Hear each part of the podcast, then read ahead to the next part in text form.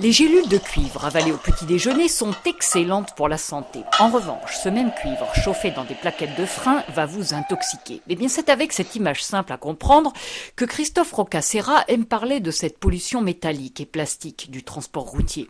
Ce poison de l'air l'a tellement marqué qu'en 2012, il a créé Tayano, une première mondiale, une société capable d'aspirer toutes les poussières de plaquettes de frein.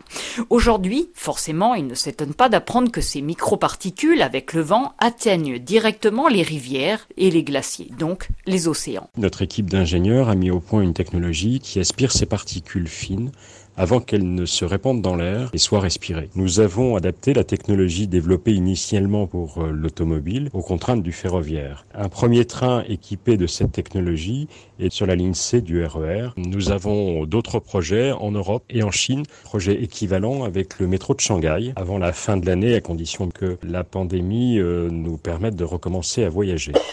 Maladies respiratoires, allergies, cancers. En Europe, ce sont les Écossais, les Allemands et les Français qui étudient le plus la pollution du frottement des pneus sur la route.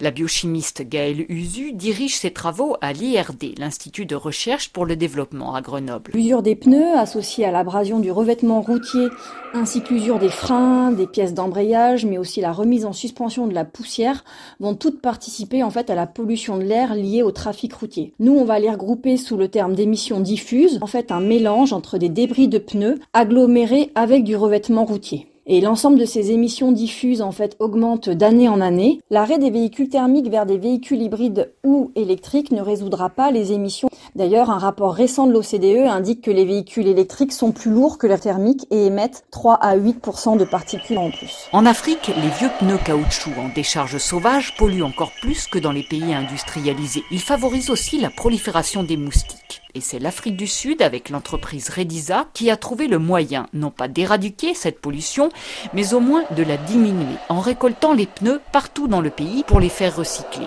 Il n'empêche, et cette enquête de Nature Communication le confirme, les émissions de caoutchouc, de microplastiques, de micrométaux proviennent principalement d'Amérique du Nord, d'Europe et d'Asie du Sud-Est.